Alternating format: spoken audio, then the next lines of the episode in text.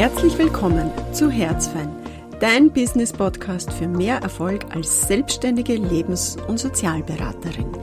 Ich bin Petra Freisold und ich teile mit dir all mein Wissen über Praxisgründung und erfolgreiche Praxisführung. Hallo und herzlich willkommen zu einer weiteren Folge von meinem Podcast von mir für dich. Das letzte Mal habe ich darüber gesprochen, was man denn alles benötigt für einen Start. Und ich führe immer wieder interessante Diskussionen über Praxisräume. Und da möchte ich jetzt so ein Statement einfach abgeben und eine ganz klare Positionierung. Und ja, mir ist klar, manche Leute sehen das anders und manche Beraterinnen haben andere Erfahrungen. Ähm, aber ich teile halt die Meinung nicht. Und der Podcast ist das, was ich da aus meiner Erfahrung mitgebe, was gut funktioniert hat und womit ich erfolgreich geworden bin. Und es steht dir immer und jederzeit frei, ganz eigene Wege zu gehen. Und ich finde das in vielen Aspekten super. Und in manchen Aspekten kann man auf Erfahrungswerte zurückgreifen. Ich würde einfach gern erklären, warum ich so ein Verfechter bin von eigenen Praxisräumen. Und ich habe es eh schon im anderen Podcast gesagt, kein Zahnarzt würde daheim seine Patienten empfangen. Also man stellt sich da jetzt vor, man kommt eine und zwischen Schurch und Jacken sitzt die Empfangsdame, nimmt die Daten auf und dann geht man ins Wohnzimmer zum Zahnarzt, der neben dem Sofa dann den Liegestuhl hat. Und natürlich macht es was. Ja, ich habe das letzte Mal von einer Marketing-Expertin gehört. Die erste Werbemaßnahme, die wir setzen, ist die Standortwahl. Das ist das erste, womit wir Präsenz zeigen. Und da macht es einen Unterschied. Habe ich jetzt so einen nebenbei Praxisraum in meinem Wohnzimmer und arbeite halt, weil es nett ist und weil ich mir ein bisschen was dazu verdiene, oder habe ein Unternehmen, nehme mal Raum, nehme einen Präsenzplatz ein, gehe in die Sichtbarkeit. Auch das ist ein ganz wichtiger Punkt. Mit Praxisräumen werden wir sichtbar. Wir gehen nach außen, wir positionieren uns, wir geben die Energie da. Ja, das ist Business, das ist das, wofür wir stehen. Und das transportieren wir. Und ich finde diesen Vergleich, wir haben nicht viel Sekunden, Millisekunden für den ersten Eindruck. Menschen, wenn wir uns kennenlernen, wir stecken die immer sofort in eine Schublade, was wichtig ist, weil wir damit abklären, ob eine Gefahr droht oder nicht. Langfristig gesehen geht es natürlich darum, die Leute wieder aus der Schublade auszulassen. Ähm, aber auch mit den Praxisräumen. Das ist der erste Eindruck. Die Leute kommen zu dir, die wollen ankommen, die wollen was anderes als daheim, wo sie eh immer über ihre Probleme reden und es ändert sich nichts. Es soll ein neues Setting sein und Praxis ist genau das. Da gibt's keinen Wohnbereich. Es ist Arbeitsbereich und es ist eine Arbeitsbeziehung. Und die Arbeitsbeziehung beinhaltet auch, dass ein Ausgleich in Form von Geld stattfindet. Und das signalisiert man auch damit. Also ja, ich bin absolut dafür, dass du dir Praxisräume nimmst. Jetzt stellt sich natürlich die Frage, wie kommt man zu Praxisräumen? Und ich habe da so ein bisschen nachgedacht. Ich habe selbst eine eigene Praxis, aber ich habe auch eine Leihpraxis, weil ich ja für große Firma arbeite. Und das wäre also meine Empfehlung an dich. Schau doch mal, wer im Umkreis von dir arbeitet und frag dort nach, ob du dich stundenweise einmieten kannst. Vielleicht jeden Mittwochabend oder jeden Donnerstagvormittag. Eine fixe Zeit, wo du vier Stunden dich dort einmietest und wo du die Räume auch schon für dich in Anspruch nimmst.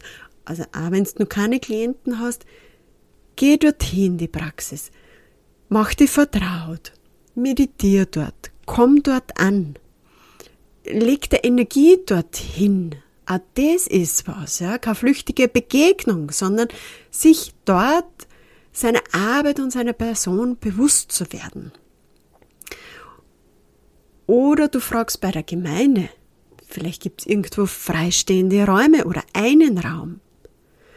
Oder schau, ob es eine Praxisgemeinschaft gibt in deiner Umgebung. Vielleicht kannst du da einmieten. Am Ende des Tages verkaufen wir einen Luxusartikel. Wir wollen professionell und seriös wirken. Und dazu gehört unser Arbeitsumfeld. Es ist wie unsere Kleidung. Es ist etwas, was wir zeigen von uns. Und wir können entscheiden, was wir zeigen. Ja, weil das einfach unsere Ware ist. Die, die Ohrringe verkaufen, präsentieren die Ohrringe in einer schönen Vitrine. Bei uns ist es unsere Persönlichkeit.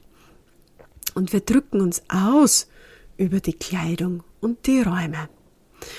Und wenn du zu Hause arbeitest, also ich habe das auch am Anfang gemacht, aber ich habe halt das Glück gehabt, dass ich eine zweite Haustür gehabt habe. Da ist auch noch mehr ein Unterschied zwischen ich arbeite zu Hause, also im gleichen Haus, oder im Wohnzimmer. Wenn du schon zu Hause startest, ja, aus diversen Gründen, also du findest keine Räume oder es steht sie finanziell überhaupt noch nicht dafür, dann schau, dass du zumindest einen separaten Raum dafür schaffst. Bestenfalls natürlich mit einem eigenen WC, weil man vergisst immer, wenn Klienten dann daheim im Wohnzimmer sitzen, dann gängen die auch zum Beispiel aufs WC. Und möchte man das dann sauber machen? Das eigene WC? Mit dem, wo die Klienten gehen? Also es vermischt sich dann schon sehr. Ne? Das merkt man also, wenn man darüber spricht. Und ähm, das finde ich dann eine schwierige Ausgangssituation für gutes Arbeiten.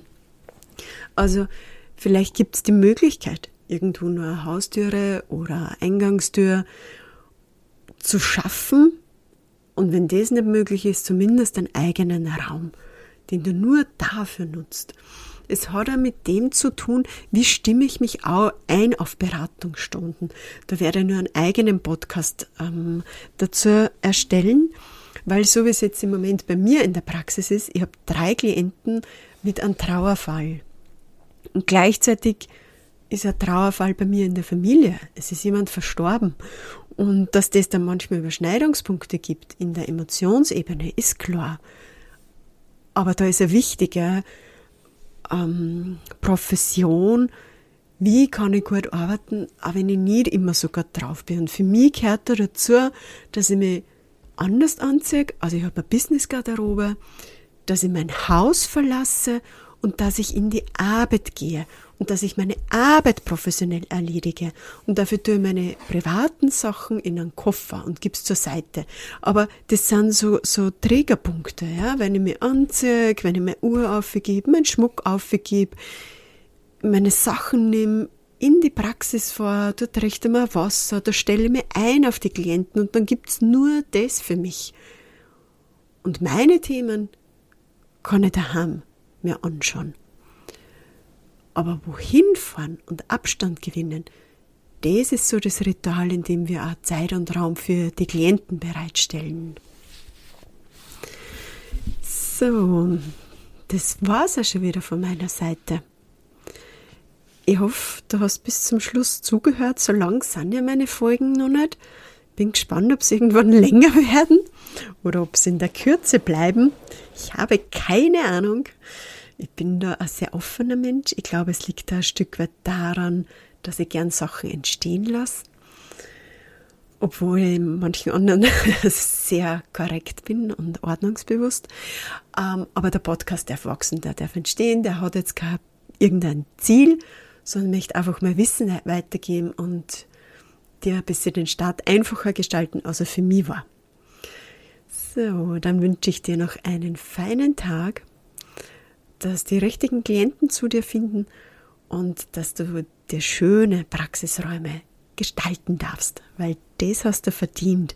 Einen Arbeitsplatz, der dir gerecht wird und der schön ist im Innen und im Außen. Also, herzfeine Grüße sendet dir Petra.